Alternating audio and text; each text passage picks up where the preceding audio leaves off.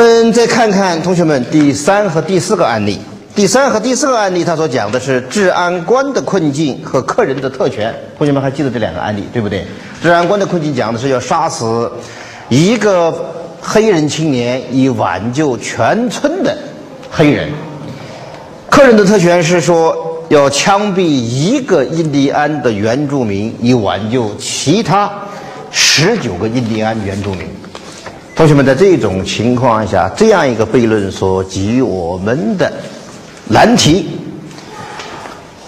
与第一和第二个悖论所讲的略微有些不同，因为第一个、第二个悖论所讲的是一种功利主义的追求与价值的追求之间的这种自我相关的矛盾，而且它讲的是价值彼此之间，以及价值作为现实意义之价值和作为抽象超越意义之价值。彼此之间的这种冲突，这些个问题，同学们在三四案例里面都已经包含在内了。也就是说，第三和第四个案例所牵扯到的是第一和第二个案例所牵扯到的。但是第三和第四个案例，同学们，我们发现，在内涵上更为丰富。丰富之处何在呢？那就是结果主义的这一种取向与价值主义的取向。有点相当于我们讲的功利主义与这种价值的冲突，对不对？还牵涉到同学们人类的平等、种族之间的平等这样一个现实的，同时又是抽象的这个问题。它牵涉到的这样一个治安官的困境、客人的特特权里面所反映出来的普天之下。以西方文明发端而来的所谓的以基督教这样所宣谕的那样一种人人平等的理念，在现实的层面所遇到的这一种挫折及其困境，这个时候它所反映的内核，同学们不仅是价值的平衡、功利主义的结果主义取向与价值主义的优先等等等等的矛盾。还牵涉到同学们，我们更广泛意义上的人类的平等这样一个本来属于基督教文明的白人的理念，却被基督教信奉基督教或者天主教的白人所践踏，而这种践踏本身常常又是打着这种平等的旗号来进行。同学们，这种时候法律怎么办？对不对？所以我们可以看到，在这个案件里面。出现了我们中国人所讲的义与利的冲突，心与物的冲突，身心与灵魂的冲突，这样一些个问题。而这样一些个问题的解决，同学们同样与我们第一个、第二个案例所讲的那样，不是在法律之内可以寻找出答案来的，同样需要跳出法律，在法律之外，从道德伦理、哲学，乃至于宗教。里面去寻求答案，从最为深沉的关于人的本性、人的生命之为一种存在，等等等等的这些个既有的思考中间，去寻知未知的答案。所以这是简而言之啊，第三四个案例所给我们的这种启示。同学们，第五个、第六个案例。事实是最简单的，对不对？没有什么戏剧性的冲突，偷药和的哥这个闯红灯。那么这两个案例，同学们，我们发现出现了我们中国人常常所说的一种冲突，什么冲突？诸位，情与理的冲突，对不对？这种情与理的冲突，是我们中国人所讲的情感上，我们人之常情认为应该如此。或者不该如此。可是，国家的法律规定，书面的、成文的这种实在之法，又规定了另一番道理。在这种情况下，理该如此，却情不该如此；情说应当如此，可是道理上，也就是更严格的来说，是法理上，却认为不该如此。所以出现了我们中国人所讲的这种所谓的情与理的这种冲突。诸位，情与理的这一种冲突看起来是个老生常谈，其实古今中外大家知道是困扰着所有的法官和司法法律从业者的一个难题，对不对？这个我过去给学生讲课的时候，老是引用两个案例来说这个情与理的冲突，一个是假的，一个是真的。真的是一个什么案例呢？大家知道，中国古代我曾经多次讲过这个：一个女孩子十六岁嫁出去为人妻，十八岁丈夫就死了，小叔子十七岁，公公才多大呢？三十多岁。所以同学们想一想，生活在一个屋子里面，两个成年的男人，一个成年的寡妇，其情形微乎待哉，对不对？所以这个小寡妇要求改嫁，于是我写了一个一纸状词，瓜田李下，翁状书大，问清官大老爷，该嫁还是不该嫁？清官大老一看了以后，连批三个大字说：嫁嫁嫁！这是什么？同学们，将情与理进行了完满的统一。所以，中国古代同学们并不像我们后来的这种五四以后的这种激进主义的自由主义所所批判的那样，妇女一点权利没有啊，都是被男人控制着，苦啊！同学们，如果都是这样的话，难道我中华儿女之中的那一半就这么老实，就就不反抗，一直到五四运动才反抗？那不可能嘛，对不对？人的本性如此嘛，对不对？你想想，中国古代做女皇的人不少啊。起码数出来就好几个，那么不做女皇、不做女王，背后支配这个儿皇帝的更多嘛？所以中国是为什么到后来打不过洋鬼子，阴盛阳衰嘛？所以恰恰是什么？妇女解放太早嘛？对不对，同学们？这是这是开玩笑啊。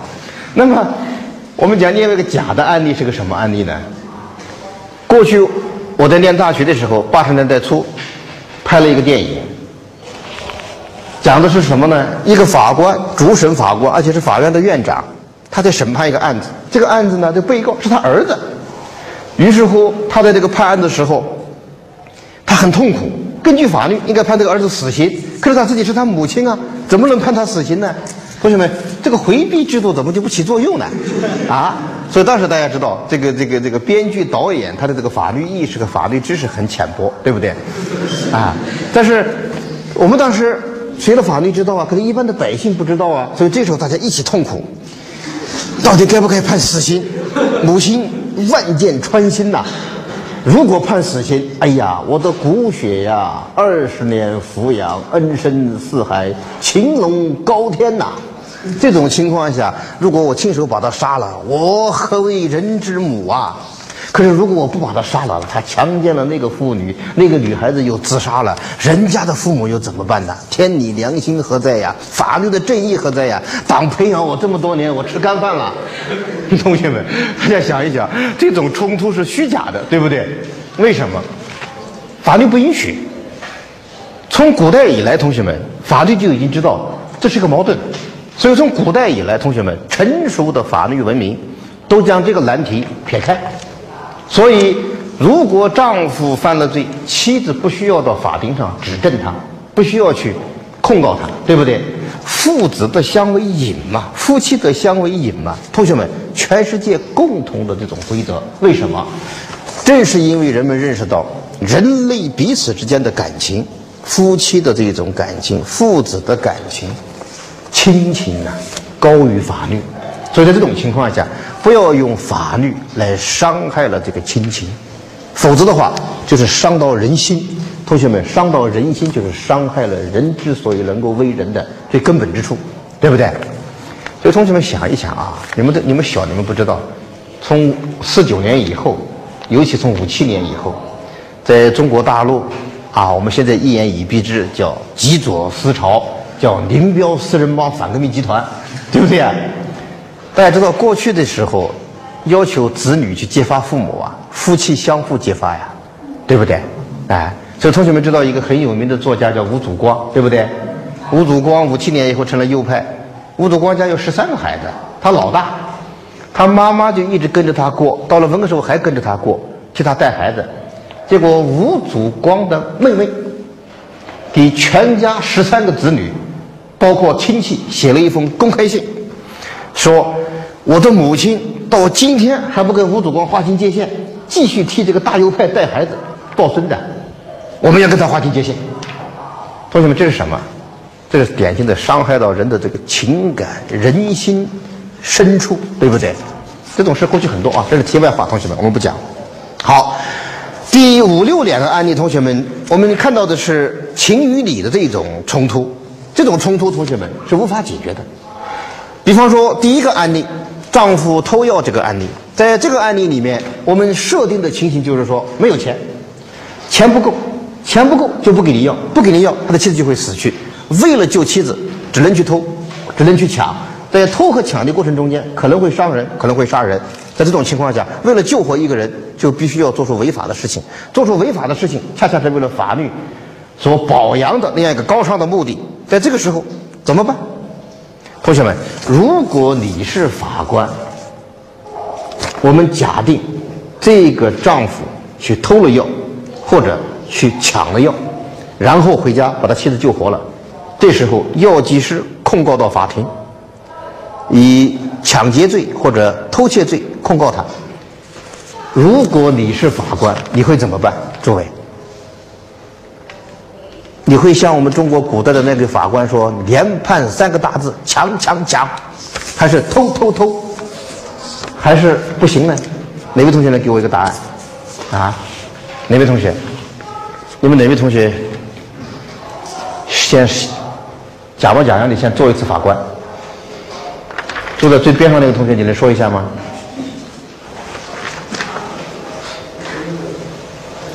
大声一点啊！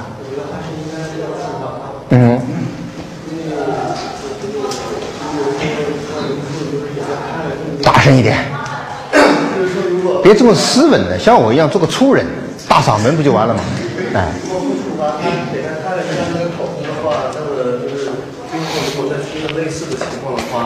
嗯哼，是不是就是就是发生后果？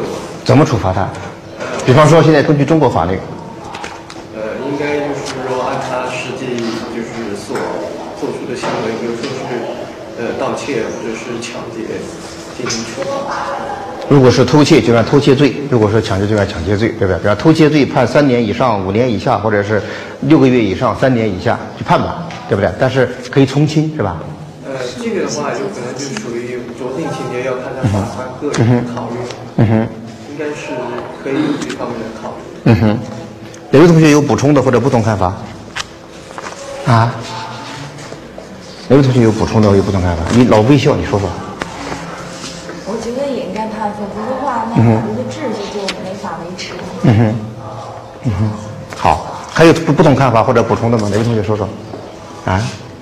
其实，我即使做出一个对这个丈夫有利的判决的话，那么也不一定是与法律相违背的，因为他法官做出的就就做出对你有利判决的依据，很可能是来自于某种程序上的一些瑕疵。那么这个时候也维护于程序寡上的一些正义，但是却呃也正好保全了法律所实际上保所以所要崇尚的这种价值，就是丈夫所要保护的妻子的这个。呃，当然还有另外一种另外一个话题就是。呃，这里我们先考虑一个盗窃或者是一个抢劫跟财产犯罪，但是如果他是呃采取不必要的手段，比方说本来可以盗窃或者，而且在不伤害这个店主生命的情况下可以取得这个药品的话，但是他却把这个店主他加以伤害或者说把他杀死杀掉了，那么这个时候就会做出一些其他的选择。嗯哼，同学们听明白他的意思没有？听明白了哈。我不不是很明白，因为我觉得你是一个这个骑墙派，并没有给出一个明确的答案。这样也行，那样也行。如果这样的话，那么将怎么样？如果不那么样，将会怎么样？到底是该判不该判？如果他偷了，判他偷窃罪，不应该。我这我的意思说，最后的结果肯定是不判，但是在寻求理由的时候，我们可以有很多很多别的办法。所以最后就是说不判，但是为了不判，所以找出很多理由来。对。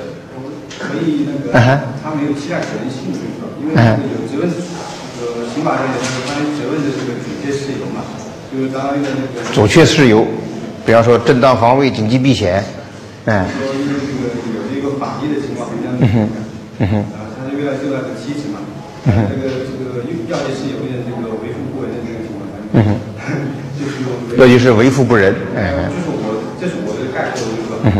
他这样的情况下，应该说是未来把这个妻子没有一个期待，可能就没有做出这样的情况。呃，这是一个从这个刑法的构成要件上再一个就是说，刚才那个前两位同学就是说，他如果不处罚这个这个劳就是劳工的话，就是会对这个社会上的这个打开了口子啊，造成其他人这 个效仿的效仿的这样一个趋势。我觉得就是这个可能也不一定吧，就是说法律可能就是制定，可能就是有一个预期性的，给民众有一个预期的这个期待。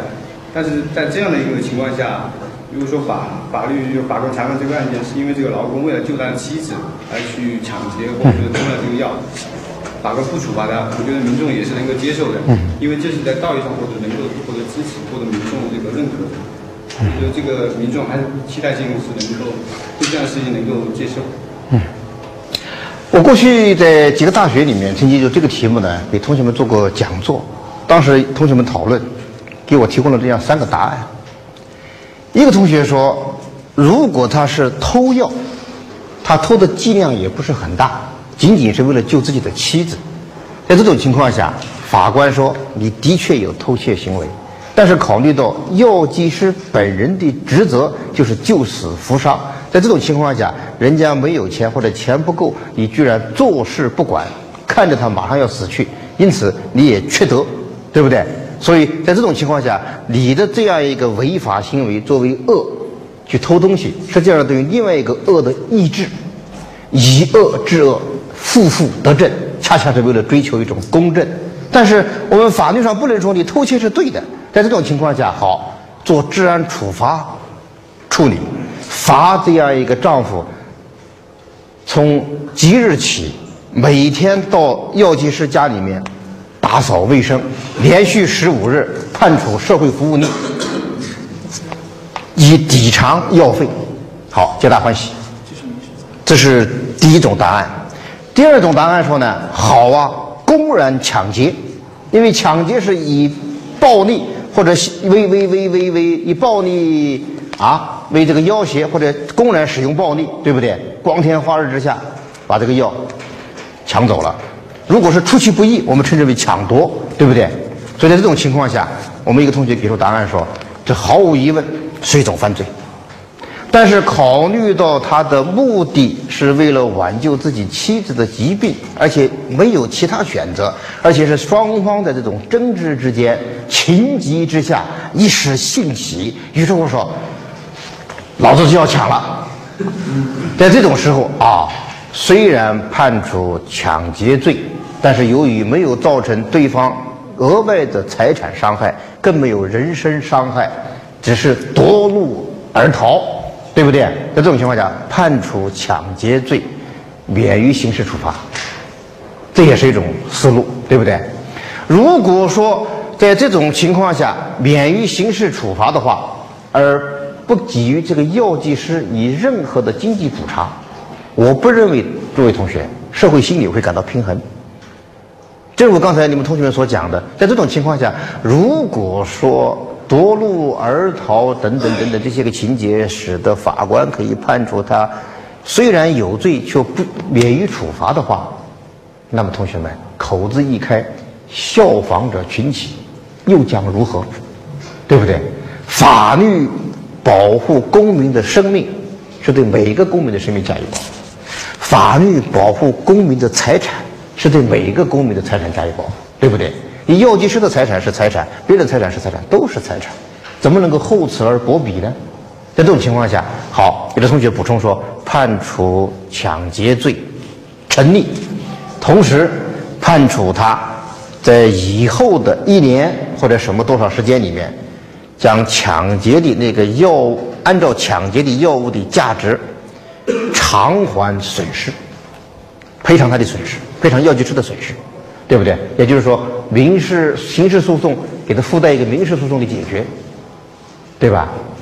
第三种答案是有的同学给我提供的，说，如果说他在抢劫的过程中间出现了伤害行为，其他的财产的这种损失啊，等等等等，造成了这种结果。在这种情况下，他说该怎么治罪就怎么治罪。但是由于考虑到他的情节，比方说他的动机是为了救人，适当的啊酌情减轻处罚。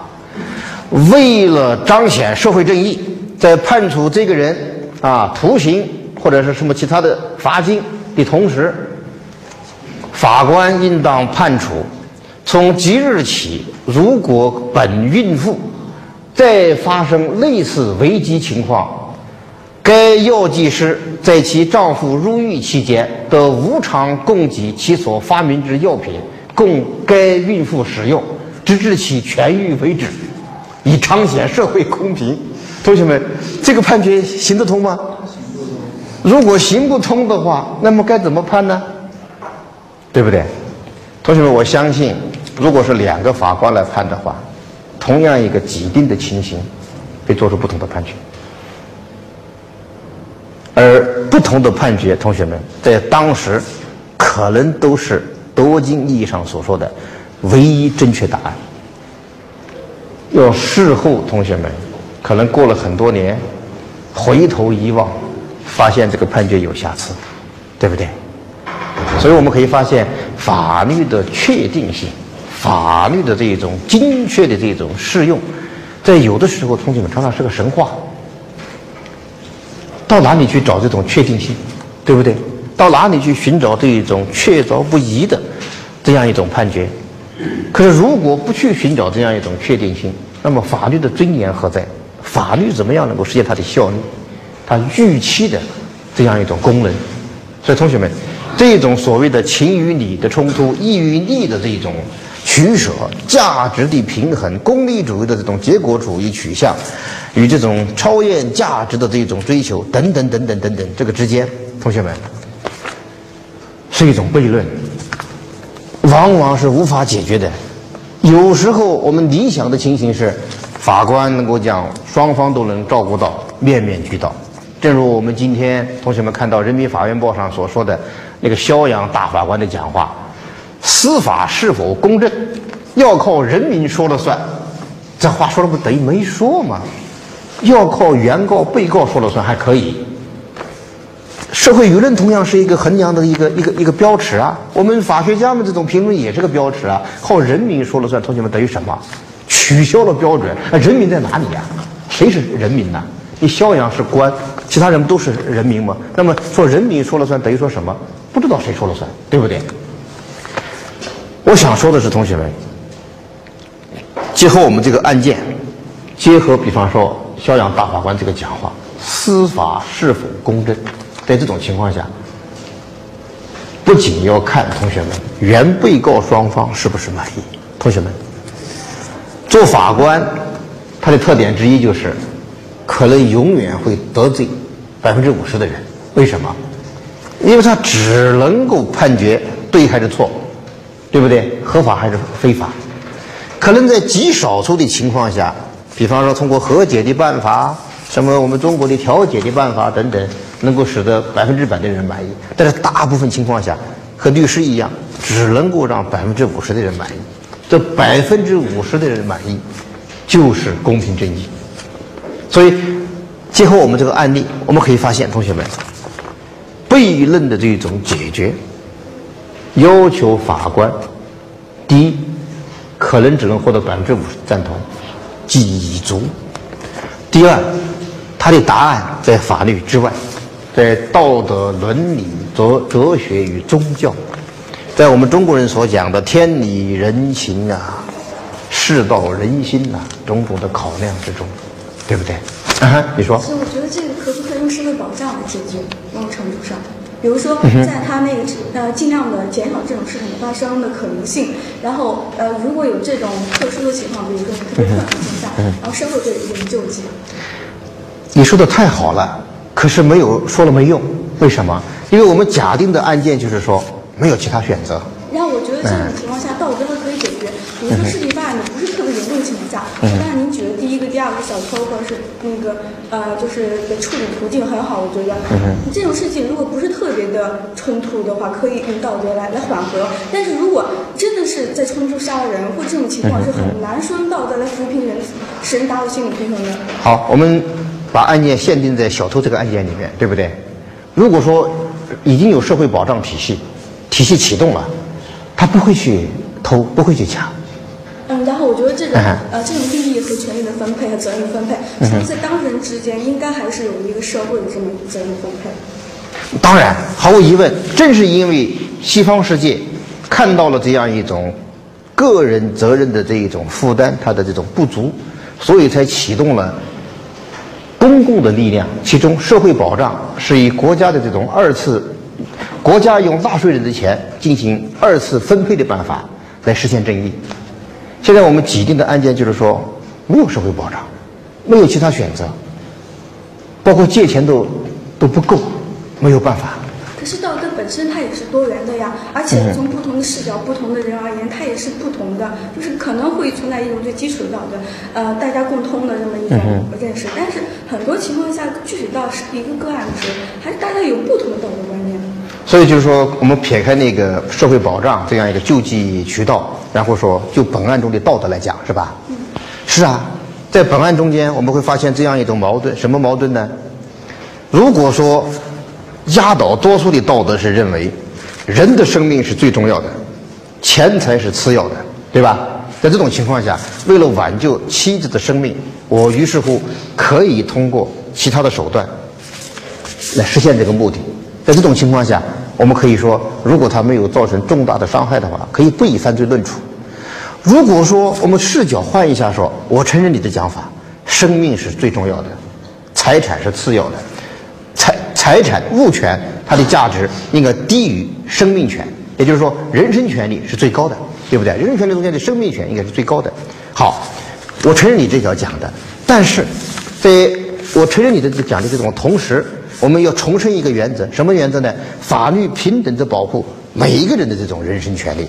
你妻子的这种人身权、生命权，你的生命权和我药剂师的生命权，以及你法官的生命权是平等的。你的财产权、他的财产权、我的财产权也是平等的。在这种情况下，我不能够容忍你以一种平等的权利来损害我这样一个同样是平等的权利，否则的话就是对我的不平等。因此，我要求法官治你的罪。那么你怎么回答他呢？如果你说我的看法和你不一样，因为我的道德和你的道德不一样，我的道德认为不是这样的，你道德认为这样的，所以不一样。那么法官是什么道德呢？嗯，所以我觉得，如果在比如说同是生命嗯的情况下，这种价值是没，这种道德是没法选择的，只有靠其他的方式，比如说社会保障来解决这个问题。那如果说是金钱和生命的话，我觉得还是应该说有一个呃，就是取向上说有一个更高的，或者是稍微可以暂时的去把它给那个排后的这么这这么一可能性。但是它同样都是金钱的话，这种情况下没法做出这种衡量，说哪个更重要。这样应该还有。其他的一种制度上设计保障这种事情尽少发生。对呀，是啊，是这样的。所以就是说，如果发生了这样的案件的话，要促使我们去思考，为什么会发生呢？哦，原来他的犯罪原因是除了他本人什么什么的，啊，这个自律性不强以外，家庭贫困以外，哦，原来我们这个社会没有建立医疗保障制度，所以促使了他无路可走，最后只好铤而走险。同志们呐，我们社会有问题呀、对不对？刚才你摇头，你摇头是为什么？啊？对我们这个课呢，就是要找出一个标准。哎，所以在这种情况下，不是在法律之外所建立社会保障体系这个问题，而是什么？在这种特定情况下，我法官怎么办？可是老师，法律怎么办？但是老师，法律你法律的悖论，我们从道德、从伦理这个角度上找，可是道德伦理本身的悖论，我们又从哪去找呢？进一步的去找。所以人类活一天就面临着悖论，要要找一天，最后找找找找找找找找找找，发现这个问题解决了，还有其他的问题，这个问题解决了，还有其他问题，三百年前的问题又浮现出来了，最后发现有一天问题解决了，砰，地球爆炸了。所以悖论是我在一开始第一节课就讲过，是人间世的固有现象。因为是人性本身里面就蕴藏着悖论，生命本身就是一个悖论。我不讲了吗？一声啼哭，不仅宣告生命的降临，同时意味着踏上死亡的征途，对不对？是不是只能把更冲突的本能先解决，但是并不能达到最终的所有？所以在这种情况下，法律怎么办呢？法律常常是要寻找一个答案，法官怎么办呢？是要寻找个答案。这个答案我们常常称之为唯一正确答案。这个时候，有人可能说不是唯一正确答案，是什么？是最大多数人的最大利益。可能有人说不是最大多数人的最大利益，而是你法官所认为的最大多数人的最大利益。或者有人说不是你法官所认为的最大多数人的最大利益，而是什么？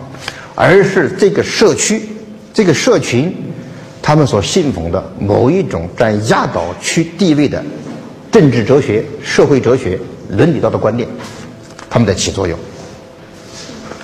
对不对？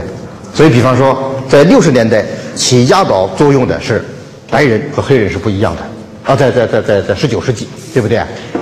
那么到了后来发现不对，白人和黑人都是平等的，我们是 HB，为什么叫我们是 HB？我们是 human being，对不对啊？啊，所以我们跟你是一样的。这时候发现哦，把非白人孩子和黑人孩子分开上学是不对的，对不对？可能过了一百年以后，在美国，黑人慢慢慢慢慢慢慢慢变成了。人口的多数占人口百分之七十，白人生育力下降、酗酒、纵欲，最后导致生育率导致人口锐减，只占百分之人口的百分之三十。这时候黑人对白人进行种族歧视，说你们都是啊，这个这个安格鲁萨克逊这个中产阶级已经是风光不再了。这个时候，希望你们白人子弟从我们黑人学校里面全部搬出去，因为你们是劣等民族。哎，哎，我想回到问题上来讲，就是说。不讲什么伦理啊，什么终极答案、道德这些东西，我认为很空泛，一点都没有意义在这里探讨。我想说的是，你谈这个案件，或者是谈这一组案件，首先有一个大前提，就是假设如果这类案件不适当的处理的话，一定会影响法律对于整个社会的价值体系，或者说就是说，就会对社会造成不公正，这是第一个前提。比如说药剂师这案件，如果处理不当，社会上就会有很多不公正的现象，对吧？呃，不是这个，这不是第一，第一是什么呢？这个问题要给一个说法，谁来给说法？法律来给，法律不能回避。然后第二个问题在这说，如果法律回答不当，将会引起什么什么什么什么？哎。然后第二个问题，我是想说，就是就是首先讲第一个问题，我认为在这这一系列案件中，研究是否就是说社会会有公正是没有意义的，因为他们是小概率事件，小概率事件的出现，即使不公正，不会造成整个法律体系的动荡。这个我又不能同意。为什么说不能同意呢？比方说，去年一年我们中国的所有的案件加起来是六百万起，其中四百万起是基层法院和法庭处理的，二百万起是中级、高级法院处理的，对吧？大部分案件是常规案件，对，一般人不会有什么想法，法官也不会觉得为难。问题在于在现实生活里面，再为重大的案件，只要不是疑难案件，通常不会出现。重大的偏食，可是，即便是很小的案件，但是却是疑难案件，如果一旦处理出现偏食的话，恰恰会引起社会心理的重大失衡。我我的看法是说，最主要的问题其实不在个别的很小的千年一遇的疑难案件上，而在于主要的大规模的案件中，我们的法律应该在哪些方面在进化，或者说在哪个地方在解释上再加以改变，这才是相对于每一个，比如说一万起中的一起那个疑难案件中，另外八千起中需要有这样的改进，那么这个价值才是更大的，更值得衡量的，才是法理学更应该研究。我又不同意你的看法，为什么呢？因为一般的常规案件，只要你学几年法律都能处理。可是问题在于现实生活里面搞不准、冷不防，嘣，等你到法院工作的时候碰到一个疑难案件，你怎么办？我的意思是说，所以这时候我对你的训练，到那时候就可以用得上。哎，我的意思是说，能处理和处理好是不一样的。虽然八千起案件在一万起中我们能够处理，但是不一定我们处理得好。如果说处理的不好的话，那长期积累的一些矛盾总会在一些时候爆发，而这个矛盾比个别的疑难案件对社会影响的波动可能会更大。那当然，毫无疑问，所以需要你每天都要工作小心翼翼啊，所以说兢兢业业做人民的好法官呢。所以说，不是疑难案件，而是这些这些出现概率非常高的案件。嗯哼。所以我们在课堂上讨论，比方说找一个平淡无奇的案件来跟大家讨论，大家不觉得我在浪费你们的生命吗？对不对？如果我在课堂上我们讨论的话，肯定讨论什么疑难案件。就好比说，你感冒了啊、吃药吧，没什么大问题的。可是他这个很有奇奇怪，什么？感冒是感冒的症状，可是吃药不好，怎么吃药？他好不了，还在那儿噗气咳气，这时候怎么办？疑难病症，大家拿到课堂上来说，我们来研究为什么出现这种情况，对不对？你比方说，每个人都是两个眼睛、两个鼻孔、一个嘴巴，你描述这个没什么意思的，因为已经描述惯了。可是突然发现一个人长三个鼻孔，我们就拿来，你看这个有点是生物学上的一种、人种学上的一种奇变。同学们，这是怎么导成的？哦，环境污染、遗传，五百年前他们家可和什么人兽杂交什么的，等等等等。比方说，对不对？比方讲，哎这这笑话啊，造成这些问题。所以我们讨论还是要讨论这个疑难案件，对吧？那老师，我说第二个问题，就是说，即使在这个案件中，如果说强调生命的价值的话，我认为这里面不存在，或者说从更深刻层次讲，我认为有一点是没有考虑的，就是说，嗯，比较现实的讲，比如说这个案例非常像什么？比如说美国研究出一些抗艾滋病的药，但是在非洲很多国家犯了艾滋病，它没有钱，这种情况下，美国是不是应该无偿公布这个药方，或者是提供支援？其实这个我认为是相似的，但是有一点问题，在这个案件中是忽略的。这个案件中，其实核心的焦点问题并不是说药剂师本身这个财产的权利和这个妻子生命的权利，而是说药剂师研究财产是需要成本的。如果说他这个药这这个药不能够以这个市场价格卖出去的话，那么后续的这些药品或者说他如何改进这个技术都是没有成本提供的。这样的话，这个无论是对于就是整个这个社会的福利来讲，还是对于制药来讲，这都是不利的。而为仅仅为了救一个人，然后使更多的可能患相似相似病症的人失去了以后再获得救治的机会，失去了这个获得低廉的这个成本的药品的机会，这显然是对他人的生命造成了不公正。所以我觉得这个案件中所要衡量的不是药剂师的生命权、财产权和妻子的生命权、财产权，而是说妻子的生命权和以后可能出现类似病人的生命权，是这两个问题进行衡量。那如果如果把问题核心焦点站在这里的话，那问题就已经简单很多了。因为他无论如何已经得到了救治，而且在这种情况下破坏这个制度的人不是这个得病的人，而是另外的第三个人。那么对第三个人来讲，他这里面他已经就是说怎么样，他危害了这个法律的价值判断，所以说对他就是该怎么处理怎么处理，这已经是比较明确的事情。啊、你讲的这些呢，我觉得都有道理。为什么？因为都牵扯到更为广泛的问题。现在我们讨论的问题是什么呢？如果我是法官，这个事情发生了，我怎么办？啊，我已经给出理由了，那怎么办已经很显然了。你说吧。那就如果他偷了怎么办？该怎么办怎么办，如果他抢了，那也该怎么办如果他杀人了，那也是怎么该怎么办。可是当时的村民说我不服，为什么？你看看，他这么穷，到处借钱也没借到，被迫无奈，这个药剂师贪得无厌，没办法，他去偷了一点药，你们法官就要判他。你法官还有没有良心啊？你这个药剂师还有没有良心啊？我们要你法官干什么？你怎么回答？但是药剂师如果成了穷光蛋的话，以后再有病人谁也不会有药，就这么简单。可是那个对方会说，就那么一颗药，就是你成了穷光蛋了。那不是，那不是说杀一个人，地球上就就就全死光了。那人这么多，杀一个多一个少一个无所谓。那不能说杀一个人随随便便就杀了。那那不能说我偷了你一颗药，你药剂师就成穷光蛋了，也不能因为我偷了你一个药，你就说将来所有人都会偷你的药啊。那那按你这么说的话，那杀人也不需要惩罚了，因为也不是所有人都会杀人，而且这人又这么多，杀一个又怎么样呢？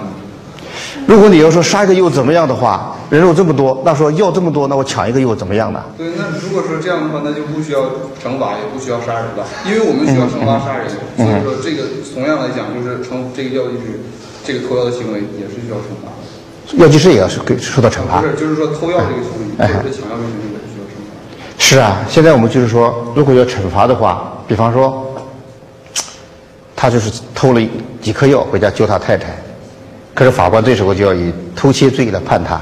好，你说该怎么判就怎么判，该怎么判就怎么判，该根据的是什么？比方说，根据的是法律上说，如果秘密的手段劫取他人的财产达到一定数额，我们以偷窃罪论处，对不对？盗窃罪，对不对？可是，在这个情况下，我们会说，如果情节显著轻微或者怎么怎么怎么的，可以酌情减轻或者免除处罚，对不对？还有这个规定吧？那么，比方说他偷的这个药，根据当时的法律规定，已然构成偷窃罪，对不对？好，你说该怎么办就怎么办，该怎么办就怎么，就是判他刑，对不对？那么法官发现说这是个好人呐、我们应该多给他一点机会，所以我减轻处罚或者免除处罚，可不可以呢？那那是自由裁量权。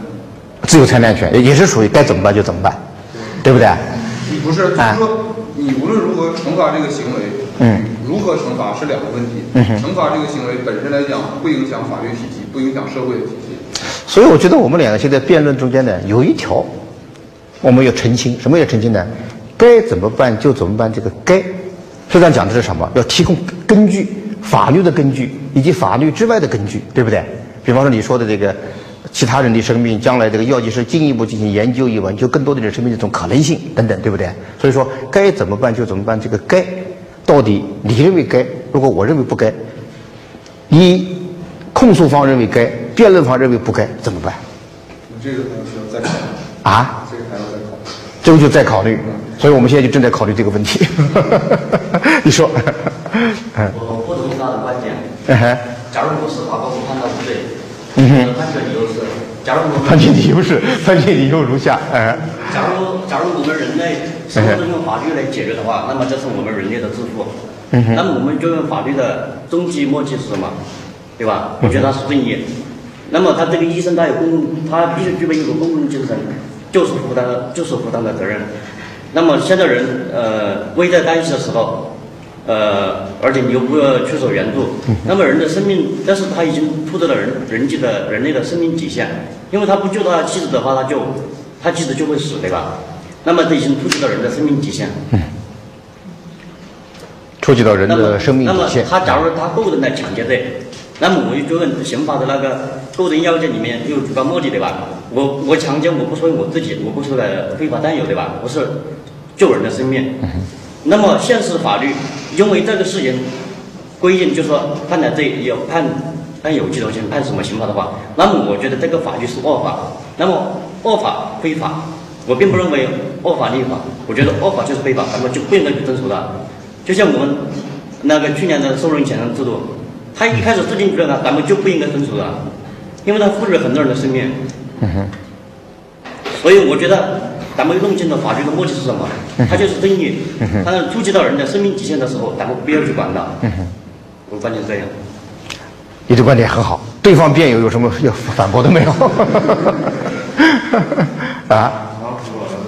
哎，我我想再说两句，就是说恶法依法和恶法非法这样一种自然法的观点，在中国现在，你作为一个法官，你在中国司法实践中，你你适用的你这条道路，你到底能够走多远，这是是值得考虑的。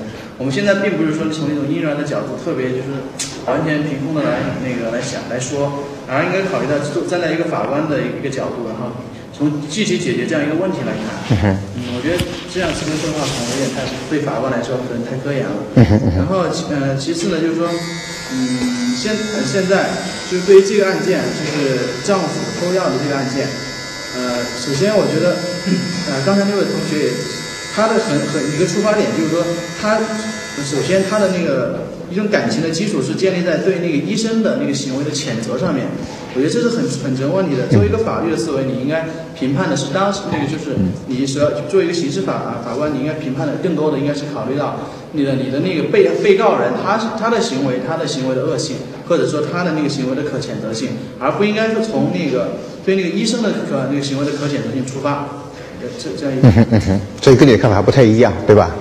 他就是说，你说这个人在这种处于生命底线的时候，他有权利行使这样一种自救，因为在这种情况下，他可以反抗恶法。但是他认为呢，你有一个缺陷，什么缺陷呢？就是说，啊、你将这样一种自救行为，不仅仅置于人在处于生命底线的时候，而且置于另外一个基石之上，那就是说，对方的行为具有可谴责性，所以积聚他的生命处在底线和对方的行为具有可谴责性这两点，你认为他可以采取恶法非法这样一种自救行为来反抗，因此都判为无罪。所以他认为你说对方的行为具有可谴责性，这个是不能成立的。你是怎么看待这个问题的？他认为我说医生的行为和这个潜在是不对的。嗯我觉得这都是一种手段，就是我我的终极目的是什么？我终极目的是救人的生命，对吧？嗯哼那么我强奸的医生，你的行为就应该值得谴责，这都是个道德上面的问题。而且就是那个日本的法学家霍秀之山什么之类的，他有本叫《情理法》，我记不太清楚了。别人旁边写的法律与道德，他们都讲到，就说在某些特殊情况下，我法律不应该去法律。这也是自然法律在追求的一个精神。嗯哼嗯哼，好像好像你你你你好，你接着说，哎，因为但是在在我们中国来说，有些法律就说，呃现在在中国还不是一个完全法治的国家，有些东西真的不能用法律来解决，嗯哼可以用别的手段来。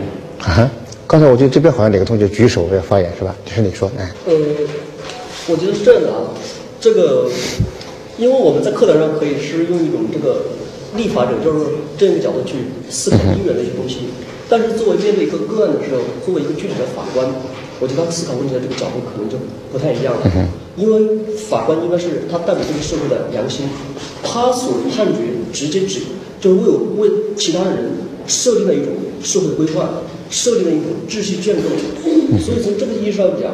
如果我们作为一个法律人，在思考问题的时候，老是用一些不确定的道德的伦理的理念，而且这种伦理理念不一定站住脚这样一种思考去思考的话，那一个那这中国还有没有希望实现法治社会？